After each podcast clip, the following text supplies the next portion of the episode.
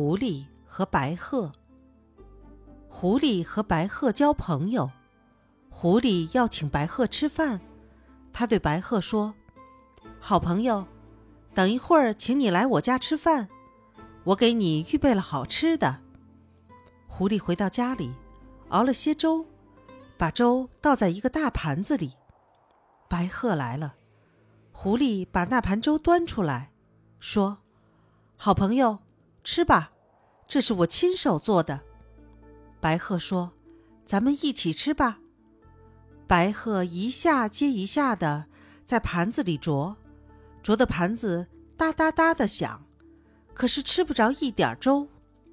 狐狸在盘子里舔啊舔，几下就把粥舔光了。狐狸说：“对不起，我只预备了这一点儿。”白鹤说：“谢谢你，明天我也请你来我家吃饭。”说完就走了。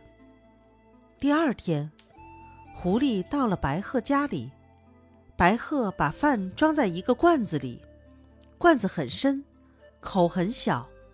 白鹤对狐狸说：“请吃吧。”狐狸围着罐子直转，转到这边舔舔，又转到那边闻闻，饭很香，可是它一点儿也吃不着。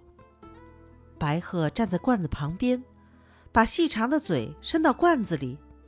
一边吃，一边说：“你怎么不吃？这么客气。”一会儿，白鹤就把饭吃完了，说：“对不起，我只预备了这一点儿。”狡猾的狐狸这次碰上了对手，他心里很不痛快，可又什么也说不出来。